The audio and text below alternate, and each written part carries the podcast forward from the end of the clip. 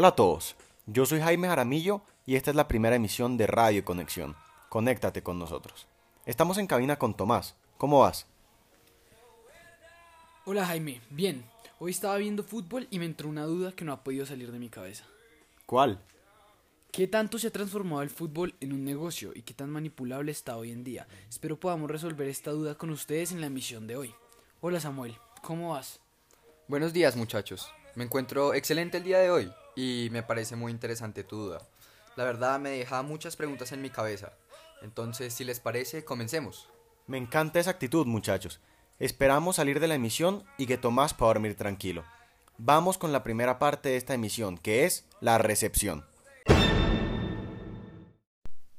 La recepción.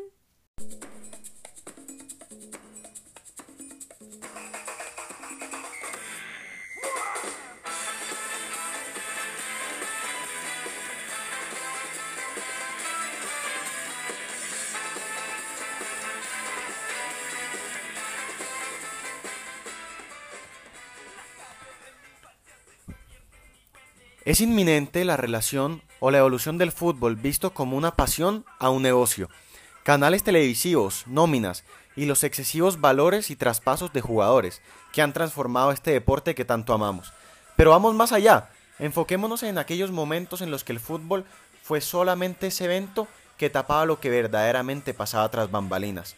Porque, seamos sinceros, nosotros disfrutamos de este deporte, gritamos los goles, insultamos al árbitro o al famoso lo pagará su madre, pero nunca nos enfocamos en todo el dinero y la corrupción que involucra este deporte. Nombres como Sergio Hadwe, el chileno protagonista de una serie muy interesante en Amazon Prime titulada El Presidente, la cual muestra la corrupción de una forma sarcástica y con sátiras. Pero enfoquémonos más en Colombia, con el corrupto Luis Herberto Bedoya, el expresidente de la Federación Colombiana. Este fue uno de los personajes que hace parte de esta corrupción, el cual tras conocerse que estaba involucrado en este caso, renunció a su cargo y decidió colaborar con la justicia en Estados Unidos. Este personaje recibió una veintena de millonarios depósitos hechos desde la Conmebol a cuentas personales de él, en Andorra y Estados Unidos, claro, para lavar el dinero y no pagar impuestos. Transferencias por 20 mil dólares en 2008 que le hizo Nicolás Leos, entonces presidente de la Conmebol, así como 23 giros que se hicieron entre 2013 y 2015, desde la cuenta de la Conmebol a las cuentas personales de Beoya. Estos movimientos fueron los que le permitieron a la inteligencia financiera de Paraguay investigarlo, para poder en este periodo considerarlo dentro del FIFA Gate, la corrupción en el fútbol. De la misma manera, quiero leerles un diálogo que evidencia documentos a los que tuvo acceso Infobae, Bursaco confesó cómo hubiera sido el reparto de sobornos de cara al Mundial 2026 y 2030, desde ya planeando cómo iba a ser el manejo de dinero en esas épocas. Y los motivos reales de la renuncia del paraguayo Nicolás Leos a la Conmebol. Además, el poder del argentino Julio Humberto Grondona en la toma de decisiones de la Conmebol, sobre todo cuando llegó Juan Ángel Napout, paraguayo a la cúpula, y cómo quedó el escenario en la entidad que regula el fútbol sudamericano tras su muerte.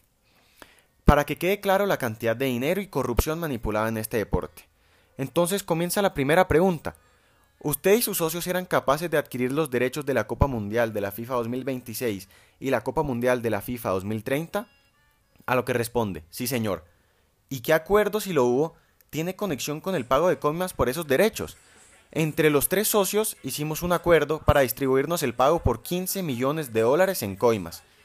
¿A quién? preguntan. A Julio Grondona. Y cuando se refiere a sus socios, ¿quiénes son? Teleglobo de Brasil y Televisa de México. ¿Fueron 15 millones de dólares pagados a Julio Grondona? Sí, señor. ¿Y a dónde fue a parar el dinero para Julio Grondona?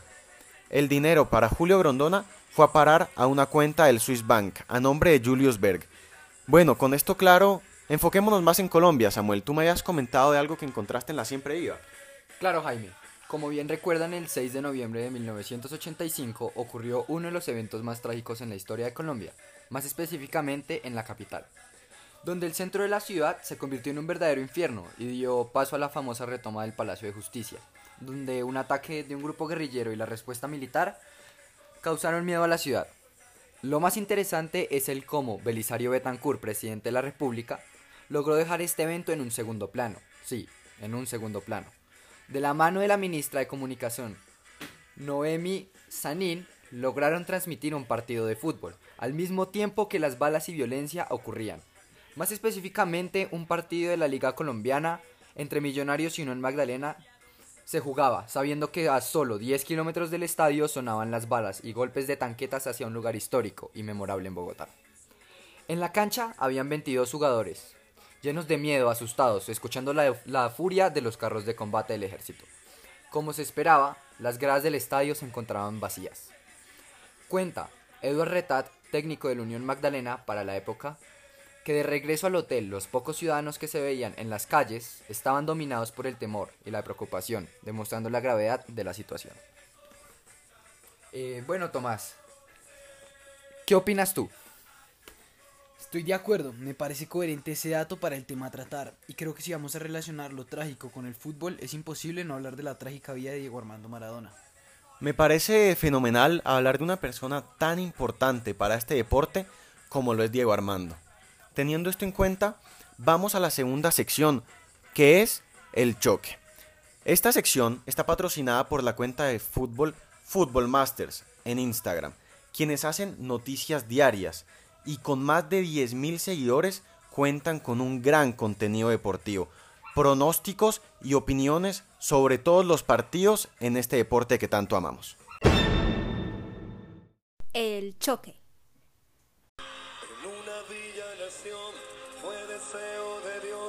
Y sobrevivir a la humilde expresión, enfrentar la adversidad, con afán de ganarse a cada paso la vida. En un potrero forjó una zurda inmortal con experiencia, sedienta ambición de llegar de cebollita. Soñaba jugar un mundial y consagrarse en primera. Tal vez jugando pudiera a su familia ayudar. ¡Grande Me parece excelente meter a una de las personas más importantes para el fútbol en esta conversación. Y tras esta gran canción, que me parece una excelente introducción para el tema, quisiera preguntarte, Tomás, ¿por qué trágica vida? Bueno, ya todos conocemos al gran Maradona como una leyenda del fútbol y un ícono histórico para Argentina, pero en este momento quiero hablarles de la faceta menos querida e idolatrada de este futbolista, su adicción a las drogas. Se dice que este vicio trágico para el astro argentino inició cuando jugaba en Barcelona, equipo el cual tuvo que venderlo por problemas de indisciplina. Pero al llegar a Nápoles fue que se destapó este problema, ya que en 1991, en una prueba antidoping, dio positivo para coca, lo cual causó que las autoridades en Argentina inspeccionaran su casa y descubrieran que allí también se encontraban estupefacientes. Después de esto sucedió el episodio más famoso y trágico de su carrera, ya que en medio del Mundial del 94 en Estados Unidos dio positivo para efedrina. Se perdió el resto del torneo y por esto la selección argentina pasó de ser favorita a ser eliminada. Ya después de esto tuvo una lucha constante contra la droga, ya que a pesar de ir varias veces a rehabilitación, volvió a recaer en esto y seguía dando positivo en los controles antidoping, por lo cual fue de conocimiento público su trágica adicción a las drogas. Samuel, ¿tú qué opinas? Eh, la verdad estoy básicamente de acuerdo con todo lo que dijiste. El astro argentino pasó muchos malos momentos como consecuencia de sus distintas adicciones, como acabas de mencionar, las cuales para mí tuvieron fuertes repercusiones en su carrera futbolística. Yo quiero preguntarle a los oyentes, ¿quién sería Maradona sin la droga? ¿Es el mejor o hubiera podido serlo? Lástima que no lo pudimos ver. Y por esto podemos ver el concepto de la martía, donde el héroe trágico, en este caso Maradona, intenta ser el mejor jugador de fútbol, pero es imposible al estar rodeado de todas las cosas malas que no le permiten llegar a su máximo potencial. Respeto su opinión, muchachos, pero déjenme contarles que no la comparto completamente. Diego Armando hizo muchas cosas por este deporte, y aunque claro, como ustedes mencionaron, tuvo sus errores, fueron más los beneficios que le brindó a su gente. Recuerden, él dejó claramente evidenciado que nunca quiso ser famoso y solo quería disfrutar del deporte que como él tanto amamos. Literalmente podríamos decir que lo condenamos. Y para cerrar y pasar a la siguiente sección quisiera cerrar con una frase muy importante del Diego, que dice, yo me equivoqué y pagué, pero la pelota no se mancha. Hablando de amar el fútbol, démosle paso a la siguiente sección, The GOAT. Esta sección está patrocinada por FIFA Masters, cuenta en Instagram que publica la mejor información acerca del videojuego FIFA por EA Sports. The GOAT.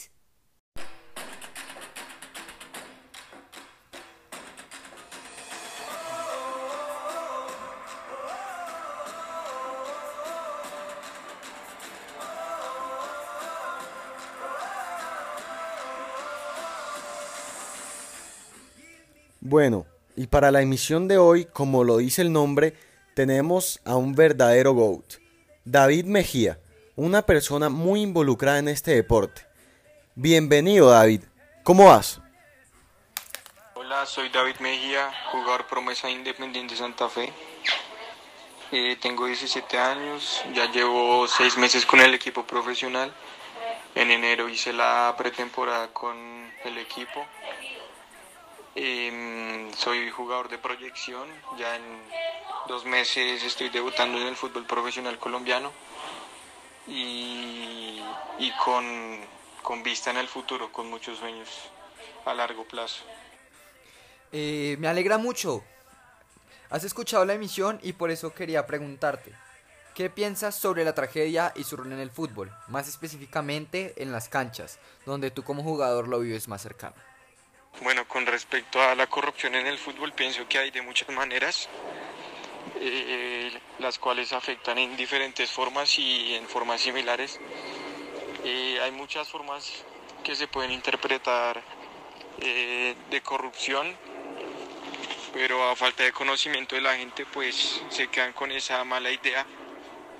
Pero hay dos formas eh, muy famosas que, que la gente así no vea fútbol pues entiende.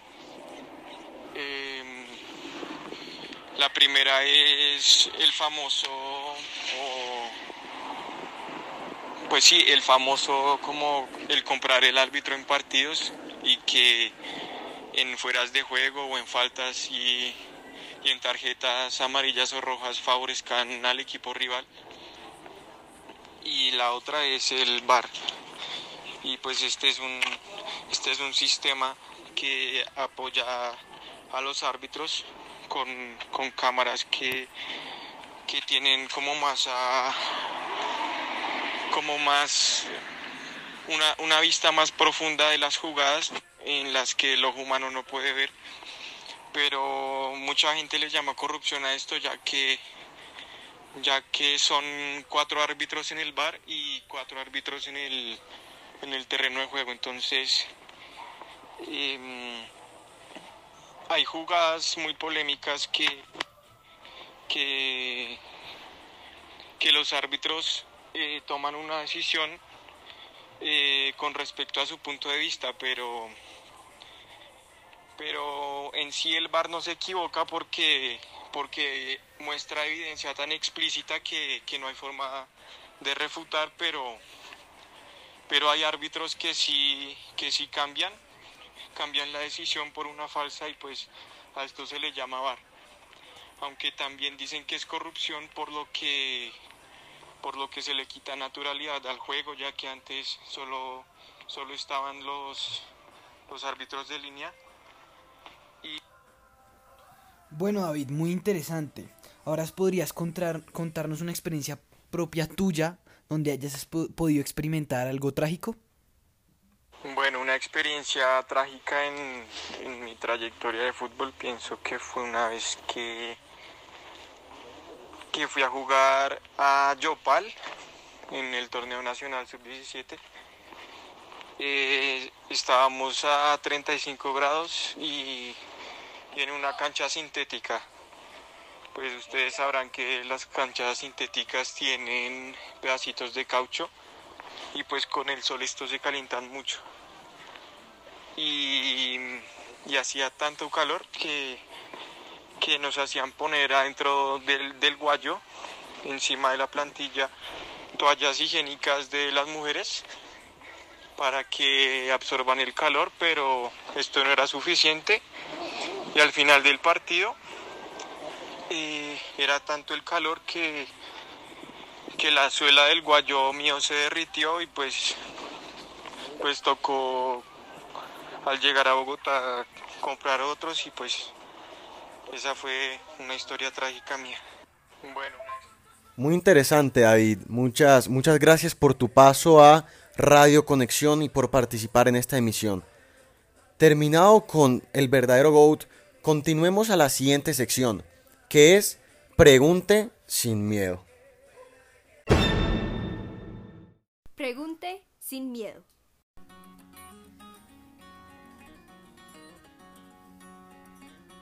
Standing in the cold and the frozen wind, I'm leaving you behind, but it's not the end. No, no, no. Bueno, antes de comenzar con la emisión, dejamos un espacio para que nuestros espectadores nos hicieran preguntas, por lo que hemos recibido varias y vamos a seleccionar tres aleatoriamente. Vamos con la primera realizada por Maya Mercado. Hablaron de Diego Armando Maradona. ¿Encuentran similitud entre este personaje y Edipo? ¿Creen que hay peripecias que afectaron el transcurso de su historia? Bueno, Maya, te respondo. Creo que y considero que personalmente sí hay similitud entre Edipo y Diego Armando Maradona, debido a que en diferentes casos estas peripecias llevaron a Ibris, que fueron lo que desataron el destino dentro de su historia.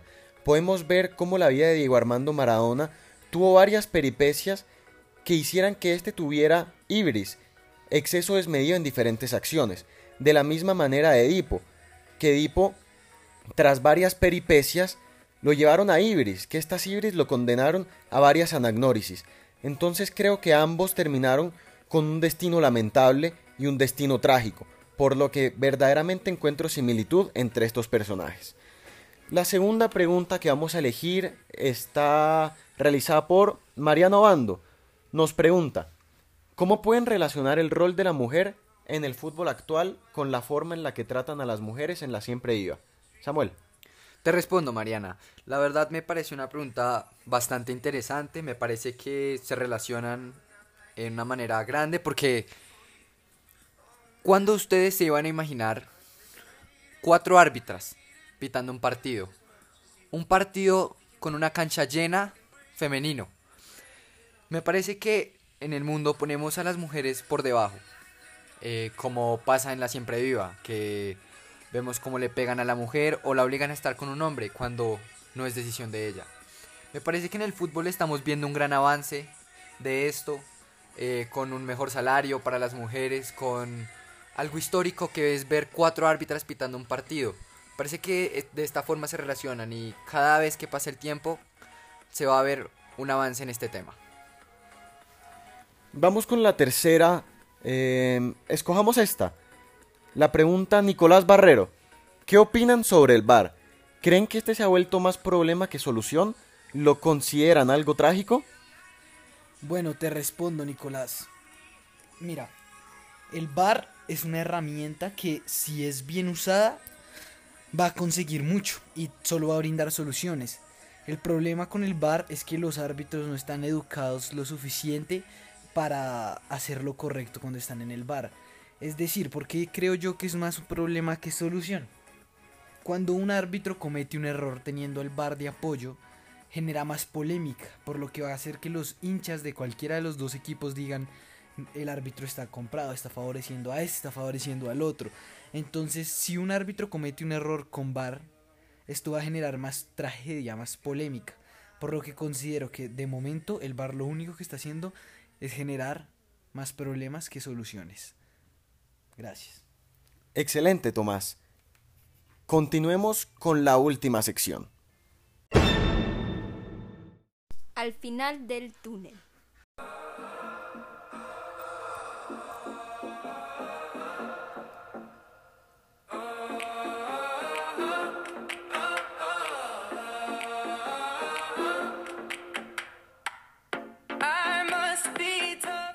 Hemos llegado al final del túnel.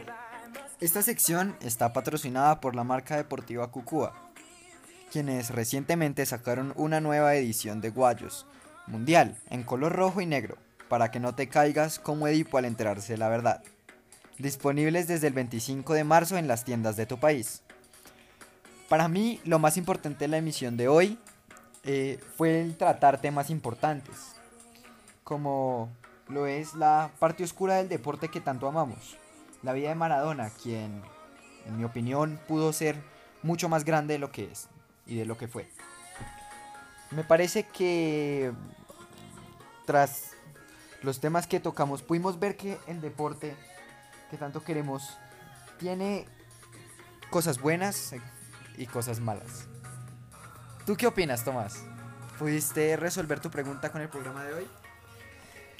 Sí, yo creo que en este programa analizamos diferentes situaciones como la de Maradona, como la del FIFA Gate, como la perspectiva de un jugador en, en proyecto. Entonces creo que fue una, una emisión muy, muy rica en contenido en la cual nos sirve para analizar esta pregunta que yo propuse al inicio de la emisión. Creo que la resolvimos y creo que ya cada uno puede sacar sus propias conclusiones de, de este tema. Para mí mi conclusión es que es el deporte es un, el fútbol es un deporte muy bello, el cual nos enriquece la vida y nos entretiene, pero que también tiene un lado oscuro, como la corrupción o la misma adicción a las drogas del gran Diego Armando Maradona. ¿Tú qué opinas, Jaime? Estoy totalmente de acuerdo con ambos. Siento que esta fue una gran emisión, donde un tema que me parece importante resaltar es cómo el fútbol es una pasión, pero también es un negocio. Podemos darnos cuenta de cómo dentro del fútbol hay mucha luz, pero también hay oscuridad. El fútbol es un deporte capaz de parar guerras, o enfoquémonos más en Colombia, capaz de tapar una tragedia tan importante como la que mencionó Samuel. Es importante cerrar que el fútbol hoy en día es un negocio y que el fútbol hoy en día es importante a nivel mundial y cada vez tenemos que enfocarnos más en seguir disfrutándolo para no caer en estas tentaciones como la corrupción y los intereses personales. Bueno, ya son las 3 y se va a acabar nuestro espacio. Muchas gracias a nuestros oyentes por su estancia. Los esperamos en nuestra siguiente emisión. Esto es Radio Conexión. Gracias por conectarse con nosotros.